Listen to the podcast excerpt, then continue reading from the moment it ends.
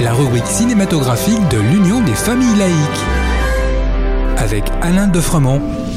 Bonjour, vous êtes bien à l'écoute de Laïkino avec Frédéric et Alain pour la rubrique cinématographique de l'UFAL. Bonjour Alain. Aujourd'hui, c'est le coréen Bong Joon-ho qui est mis à l'honneur. Bonjour Frédéric, bien prononcé. Bonjour à tous. Oui, le cinéma coréen est un formidable cinéma d'invention. Il n'est pas rare qu'il reprenne des thèmes visités par le cinéma occidental, mais il se singularise également dans l'audace de ses mises en scène, comme c'est le cas pour Bong Joon-ho, qui a remporté la Palme d'Or à Cannes en 2019 avec le film Parasite. Ce long métrage absolument jouissif du début à la fin raconte l'histoire d'une famille très pauvre vivant dans un souplex à Séoul. Du fils à la fille, du père à la mère, toute la famille va parvenir malicieusement à entrer au service d'une très riche famille bourgeoise par des stratagèmes astucieusement élaborés.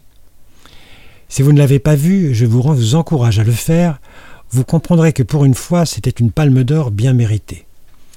Bong Joon-ho nous apporte son œil très critique sur la société capitaliste de la Corée du Sud, sur les dérèglements sociaux ainsi que sur le dérèglement climatique. Et avant cette palme d'or, tu avais aimé d'autres films de ce réalisateur? Oh oui. En 2003, il a signé un polar absolument fabuleux, Memories of Murder, où il revisite le thème du tueur en série, avec une alternance de noirceur, de parenthèses bouffonnes, des policiers maladroits et grotesques, et également de fantastique.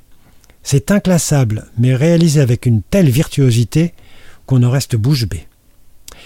Virtuosité que l'on retrouve avec The Host en 2006. Ici, c'est le thème de la créature monstrueuse qui est revisité. On suit une famille qui a monté un petit snack au bord du fleuve Han à Séoul. Un jour, un monstre aquatique terrifiant, fruit de la pollution des eaux par l'armée américaine, va semer la terreur dans la ville. On y retrouve le clin d'œil à l'occupation américaine et à l'écologie. C'est absolument terrifiant, car le réalisateur ne recule devant aucune audace. Une grande audace aussi pour Snowpiercer, le transpersonnage. Suite à une tentative ratée d'injection d'un gaz dans l'atmosphère pour lutter contre le réchauffement climatique, voyez encore le thème écologique, la planète Terre est entrée dans une ère de glaciation entraînant la disparition complète de toute l'humanité.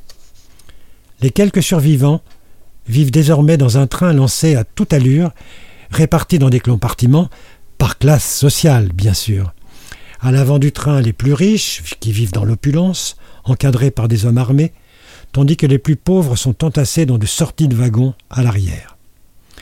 La lutte des classes dans cet univers glacé va devenir sanglante. Vous serez, à l'instar des passagers de ce transpersonnage, cloué sur votre fauteuil. Merci Alain. En attendant de nous retrouver, n'oubliez pas nos émissions de balado-diffusion sur laicidad.ufal.org ainsi que sur le site ufal.org.